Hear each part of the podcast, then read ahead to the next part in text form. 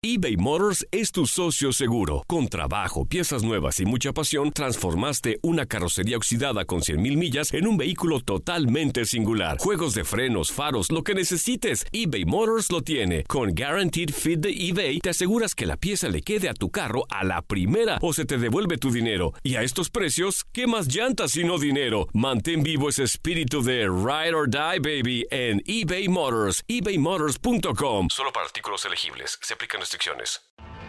Tienes mucho en tus manos. Pero con solo mover un dedo puedes dar marcha atrás con Pro Trailer Backup Assist disponible. Presentamos la nueva Ford F150 2024. Ya sea que estés trabajando al máximo o divirtiéndote al máximo, esta camioneta te respalda porque está hecha para ser una parte indispensable de tu equipo. Fuerza así de inteligente solo puede ser F150. Construida con orgullo Ford. Fuerza Ford.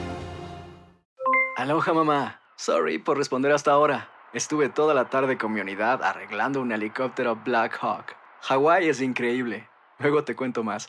Te quiero. Be All You Can Be, visitando goarmy.com diagonal español. When something happens to your car, you might say,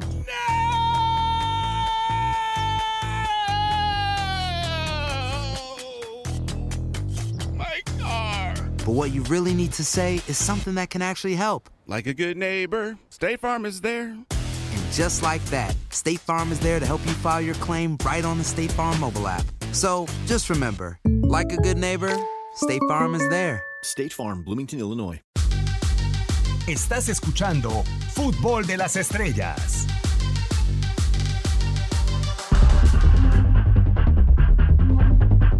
Madrid y Sevilla juegan en la jornada 20 de la Liga de España. Real Madrid sigue en una lucha parejera con el Barcelona por el título de la Liga en España y el Sevilla peleando con el Atlético de Madrid por las plazas de Champions League. Real Madrid tiene 33 títulos de liga en España, 19 Copas del Rey, 10 Supercopas de España, además de contar en el plano internacional con 13 Champions League, 2 Europa League, 4 Mundiales de Clubes, 3 Intercontinentales y 4 Supercopas de Europa. Por su parte, el Sevilla tiene una Liga de España, 5 Copas del Rey, 4 Ligas de la Segunda División y una Supercopa de España. Internacionalmente cuenta con 5 Europa League, que es récord en el torneo, y una Supercopa de Europa. En total se han enfrentado en 187 ocasiones. 100 victorias para los merengues, 57 para los nervionenses, 30 empates y en goles a favor, 396 para los del Madrid y 256 para los sevillistas. En el Santiago Bernabéu, donde se va a jugar el partido entre Liga, Champions, Copa del Rey y Supercopa de España, se han topado en 93 ocasiones. 70 victorias para los merengues, 2 empates y 11 victorias para los de Sevilla. El último juego entre ellos fue un 22 de septiembre del 2019 en el Estadio Ramón Sánchez Pizjuán por la jornada número 5 de España en la temporada 2019-2020 y terminó con victoria de un gol a cero con anotación de Karim Benzema para los merengues. Para tu DN Radio, Gabriel Sainz.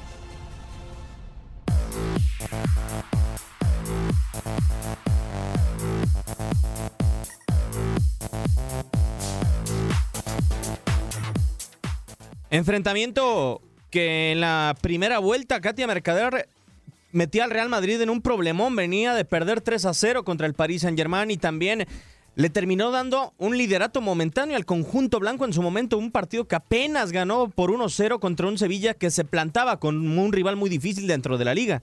Ahora ojo, eh, para este partido puede ser engañoso. El Real Madrid viene de conquistar la Supercopa de España, pero con bajas importantes. No va a estar Fede Valverde, probablemente Sergio Ramos tampoco puede estar. Eh, continúan los asuntos de la delantera, aunque me parece que Gareth Bale ya va a estar disponible o podría estar disponible. No sé el caso de Karim Benzema. eh, y de nueva cuenta, Jovic pues tendría que tener, ¿no? Por ahí minutos. Eh, pero a ver, o sea, el- si el Sevilla gana este partido, puede trepar al tercer puesto de la tabla, ¿no? A reserva de lo que haga el Atlético de Madrid.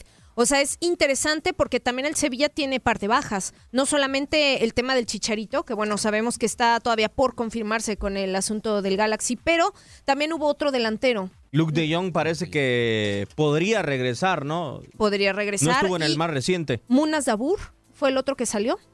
Del Sevilla, me parece, sí, Sí. es correcto, es Dabur. Entonces, bueno, de alguna manera, sí, Monchi había hablado justamente de que estarían buscando alguna especie de suplencia para, o relevos, pues, ¿no? Para este, para estas bajas. Sabíamos que el Chicharo no tenía tampoco el rendimiento que, que se esperaba, pero yo creo que va a ser un partido interesante, ¿eh? Y sobre todo, Choro, porque se va a enfrentar a uno de los mejores equipos de la liga, eh, por lo menos en cuanto a posición se refiere. Va- ¿Qué esperaríamos de este Real Madrid que ya ganó una Supercopa de España, que ya tiene un título en la bolsa en esta temporada? Mucho, yo creo que hay mucha confianza hoy en día en el equipo de, de Zidane, ¿no? Como bien lo dice, viene de ganar la Supercopa, vienen de una racha de, de ganar partidos impresionantes. El, el nivel creo que poco a poco, si es que no lo han recuperado ya, muchos jugadores que por ahí habían decaído mucho en, en lo futbolístico, hoy en día se ven bastante bien, a pesar de sus bajas. eh, que no dejan de ser importantes, creo que pues, el Real Madrid pesa y, y- y Sevilla tampoco no viene jugando bien, ¿eh? No, eh, con algunos resultados muy cerrados. Eh, Eso no le quita a Katia que Sí. sea una de las cuatro mejores defensas dentro de la Liga de España, el conjunto andaluz, y sobre todo combinado con la falta de gol de Real Madrid, o por lo menos antes de la Supercopa de España, vamos a ver cómo termina resolviendo ese problema el conjunto merengue. Hablando precisamente de que Karim Benzema es duda, el tema de Gareth Bale que podría ser titular. Sí. Eh, hay un mundo de bajas importantes en el conjunto merengue. Me llama mucho la atención el por qué Fede Valverde sobresale en menos de una temporada como baja comparación de Ramos, a comparación de. Benzema. O sea, ¿por qué sobresale la de Valverde para pagar su expulsión? O sea, ¿a- ¿te refieres a por qué es más relevante su baja Sí. que la del resto? Bueno, pues porque hemos visto que el Real Madrid funciona mejor con él, ¿no? O sea, eh, realmente cuando está en el terreno de juego eh, es un jugador que es desequilibrante, que a la vez le da también el equilibrio requerido al equipo, ¿no? O sea, él puede ser explosivo. A mí es un jugador muy completo, a mí me parece Fede Valverde, y su baja yo creo que se afecta. ¿Por qué? Porque cuando te acomodas a trabajar con un eh, jugador como él, de repente el no tenerlo, pues sí puede llegar a desbalancear, ¿no? Ahora, a ver, sabemos también que Casemiro ha hecho las cosas muy bien en su posición. ¿Y qué lo puede suplir a Valverde? No, yo creo que no hay un día Mm, hoy no un futbolista creo, ¿eh? que supla el charrúa. No, no, o sea, En si te pones a posición, en, posición en la cancha, de seguro va a jugar Luka Modric, que viene siendo Sí. titular en la mayoría de los partidos, pero en una posición muy diferente. O sea, Modric viene de jugar prácticamente detrás del centro delantero. Sí, Va- vamos a ver cómo resuelve el tema el Real Madrid. ¿Qué es lo que más le destacas a Valverde Choro en el terreno de juego dentro de sus labores? ¿La presión, la, la velocidad que le imprime al ritmo del Real Madrid y la intensidad? sí, sí, como bien lo decía Katia, es un jugador muy, muy completo y raro de repente ver a un Sí. jugador uruguayo tan, tan completo, ¿no? Eh, creo que se ha ganado toda la confianza de Zinedine Zidane.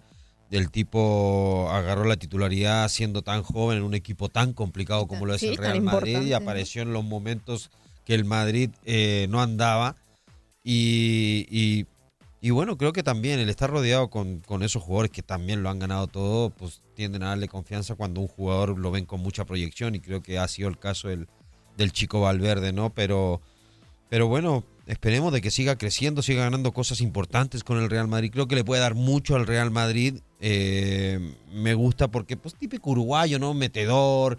Eh, va Sí, bien por arriba. Inteligente, juega bien a ¿eh? la pelota, Es un tipo ¿eh? inteligente no, no, no es también. torpe. Sí, claro, O sea, se buenos maneja con inteligencia, sí. O sea, a pesar de su juventud, creo que se ve muy maduro dentro del campo el chico. Los números del Real Madrid con Valverde en la cancha son 12 victorias, una derrota cuando ingresó de cambio en contra del Mallorca y un total de 6 empates. Y por si fuera poco, 31 goles a favor para el Real Madrid por solamente 6 en contra.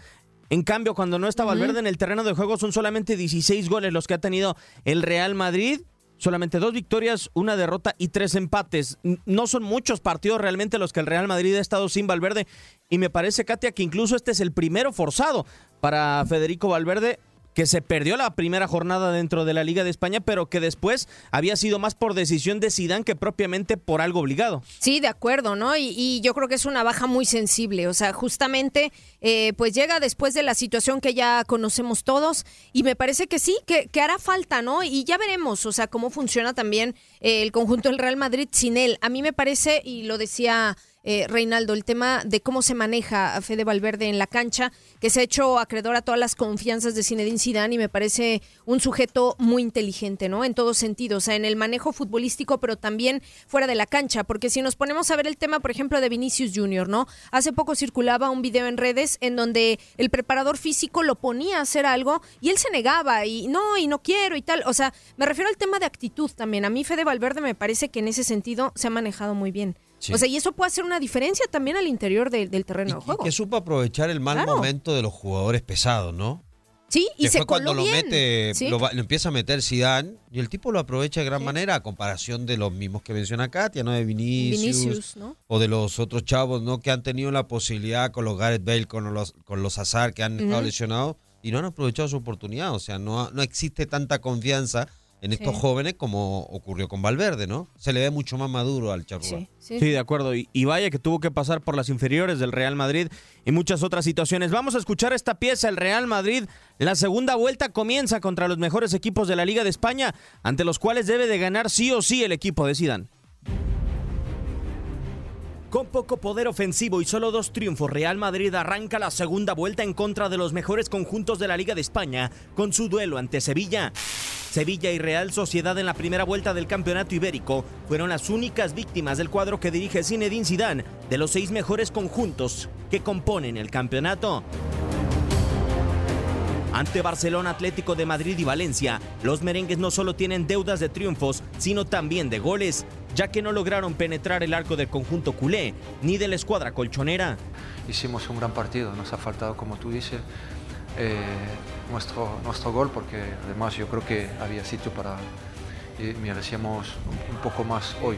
En contra de los seis mejores conjuntos de la competencia, solo suman cinco anotaciones, aunque los merengues también pusieron el cerrojo y permitieron un gol que fue cortesía de Valencia, así como otro más del conjunto de la Real Sociedad. Yo creo que no han tenido muchas, muchas ocasiones y eso es importante para nosotros. Barcelona, actual líder de la Liga de España, presenta mejores registros que los merengues en contra de los mejores conjuntos del campeonato.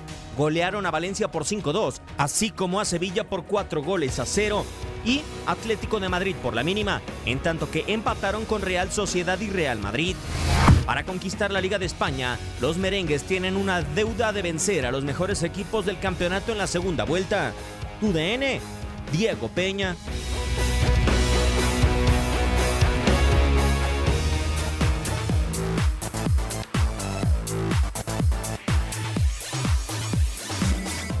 ¿Qué opinarían, Katia, Reinaldo, de un equipo que gana una liga sin ganarle a los mejores equipos del campeonato?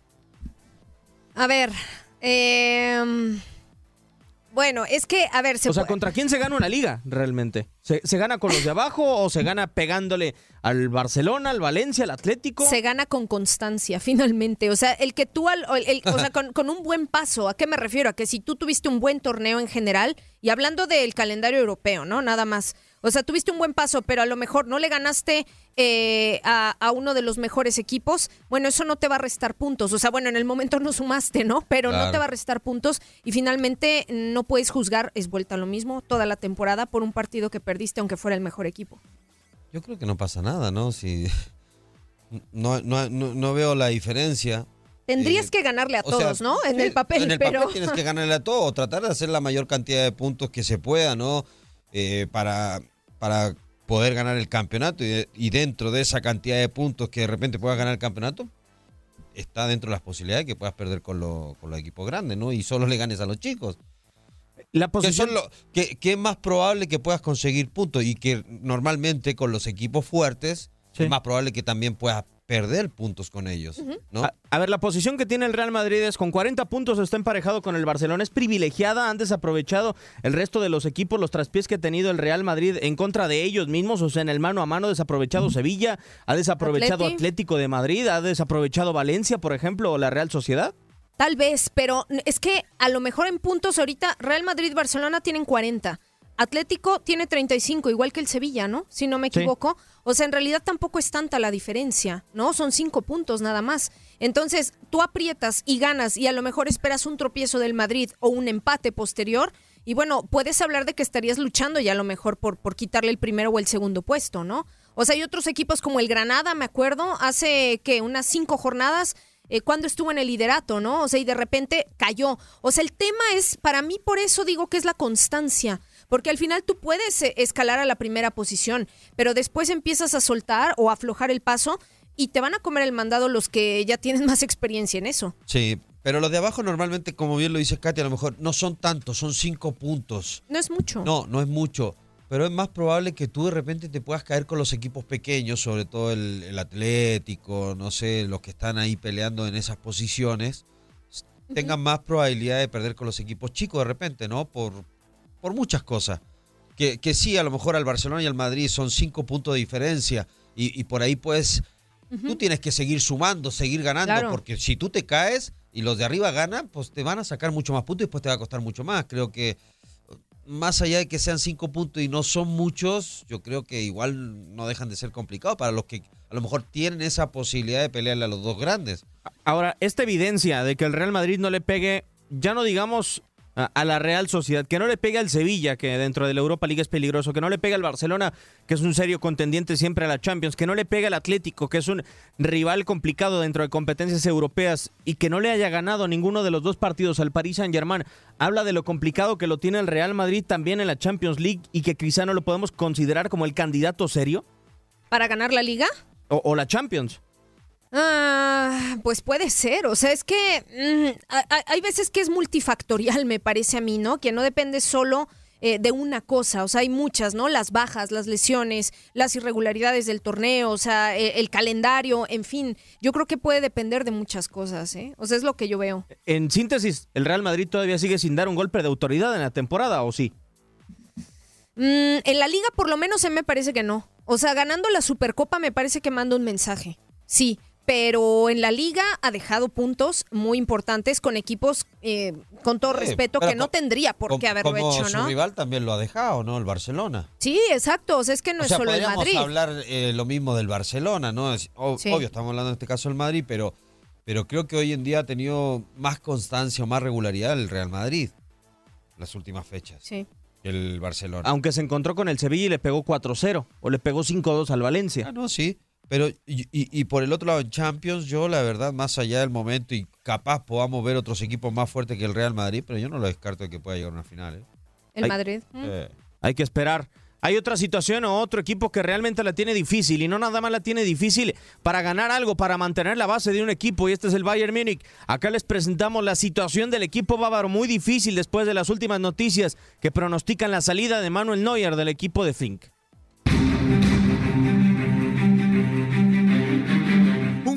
Que no está a la altura.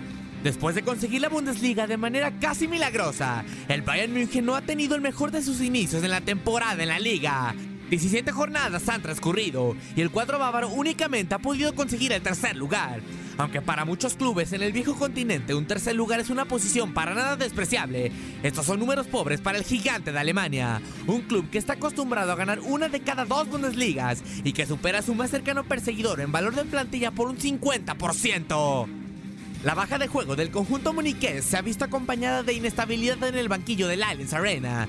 Después del retiro de Jupp Heynckes de la dirección técnica del club y de la consecución de la UEFA Champions League del 2013, seis técnicos han dirigido al equipo, incluyendo a Jupp Heynckes, quien llegó a salvar a una pobre temporada comenzada por Carlo Ancelotti.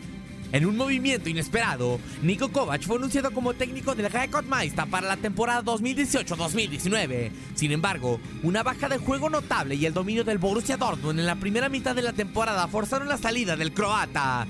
Pocos días después, Hans-Dieter Flick fue anunciado como director técnico interino del Bayern y a pesar de la opinión pública, el germano logró conseguir el título de Bundesliga que cuatro meses atrás parecía imposible.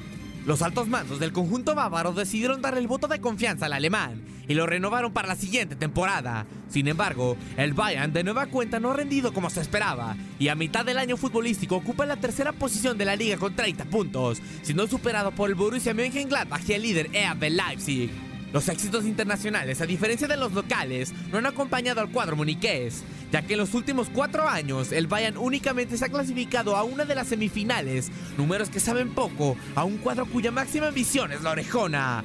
Con un Hans-Dieter Flick que busca llevar a su equipo a hacer historia y a conseguir su sexta Champions League.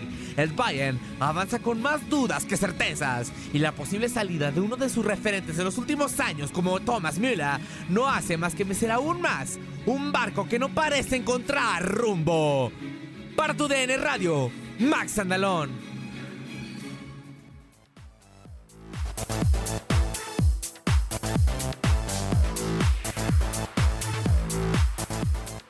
Llegó Alexander Nubel las pasadas semanas al conjunto muniqués Katia y parece que tiene algo debajo del brazo en el contrato como para hacer enfadar a Manuel Neuer. Muy fatalista también la nota de nuestro compañero Max Andalón, así como sin rumbo tampoco. ¿eh? Hay que recordar la fase perfecta que tuvo, fase de grupos en Champions League. A ver, eh, hay un tema con Hansi Flick, que eh, sabemos que fue el relevo de Kovac en el interinato. Se habla de que el cuadro bávaro va a apostar por él hasta fin de temporada y vamos a ver si continúa o a quién trae. Se había hablado de Klinsmann, en fin, ese es otro tema. Sí, la portería. Eh, hubo situaciones en cuanto a Nubel que llegó. ¿Por qué? Porque también, a ver, Manuel Neuer necesita un, un, relevo natural. O sea, no puede quedarse en la portería. Ok, tiene 33 años, pero si estás esperando a que tu carrera sea como la de Gianluigi Buffon hasta los 40 y sigas rindiendo, lo cual es válido, necesitas tener un backup. Y, y el Sí Bayern sí. no se va a esperar a que Claro le pase que lo mismo que le pasó con Sané, que por ejemplo Sané del Schalke brincó al City y ahora Sí. le cuesta 100 millones. Claro, no puede hacer eso, ¿no? O sea, entonces eh, este cancerbero joven talentoso que llega procedente del Schalke tiene una cláusula en su contrato que obliga al club bávaro a que él dispute 15 partidos como titular en la temporada. Por sea, obligación. Por, por obligación. O sea, eso es una cláusula de contrato.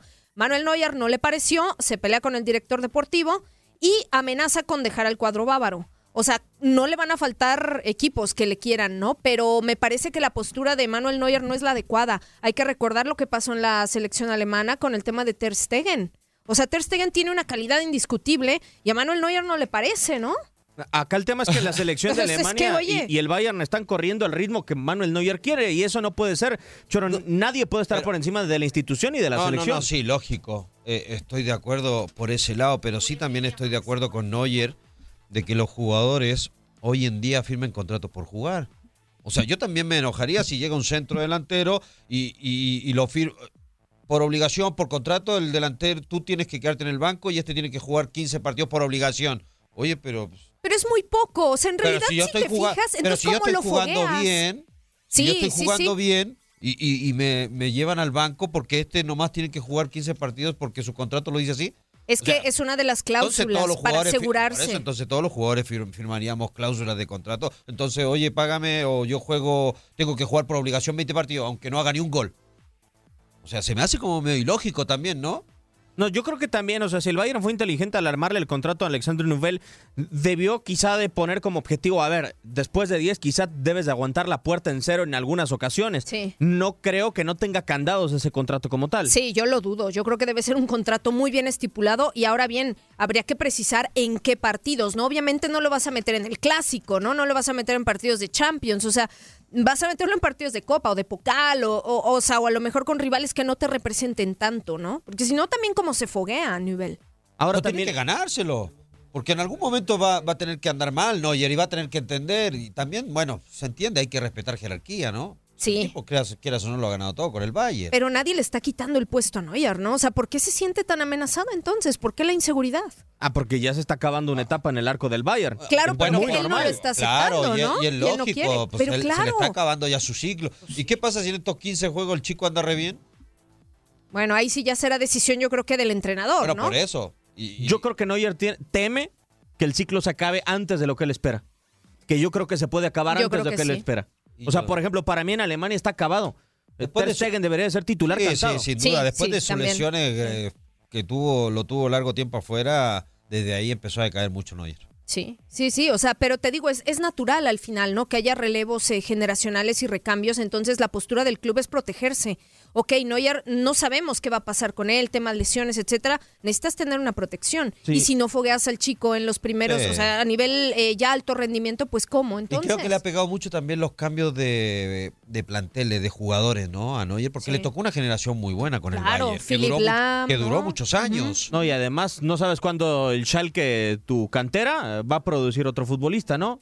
Bueno, después de todo lo que se ha llevado del Schalke 04, bajo la dirección y controles operativos de Max Andalón. Katia, esperamos que estés para la próxima emisión de Fútbol de las Estrellas. Yo también lo espero así. Gracias, Max. Gracias, compañeros. Y que seamos cuatro No, en esta porque mesa. estemos todos los cuatro. Porque Gabo está en la claro. playa, entonces. Gracias, Choro.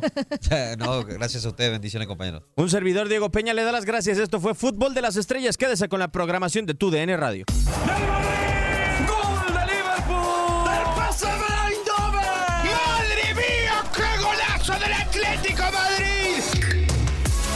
Por hoy, el firmamento descansa, pero Fútbol de las Estrellas regresará. Nos escuchamos en la siguiente emisión.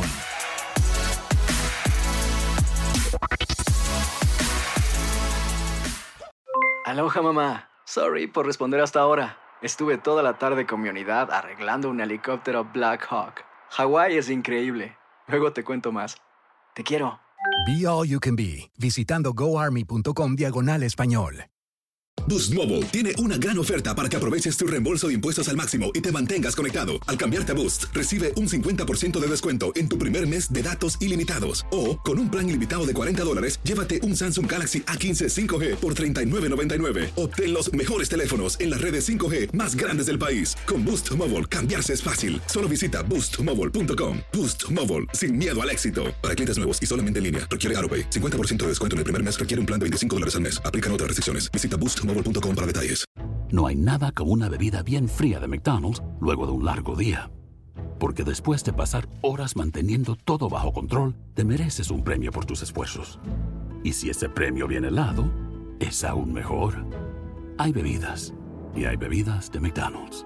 Ponle sabor a tu día. Tu sweet tea, sweet tea lemonade o lemonade favorito está a solo 1.49 en cualquier tamaño. Precio y participación pueden variar, no puede ser combinada con ninguna otra oferta.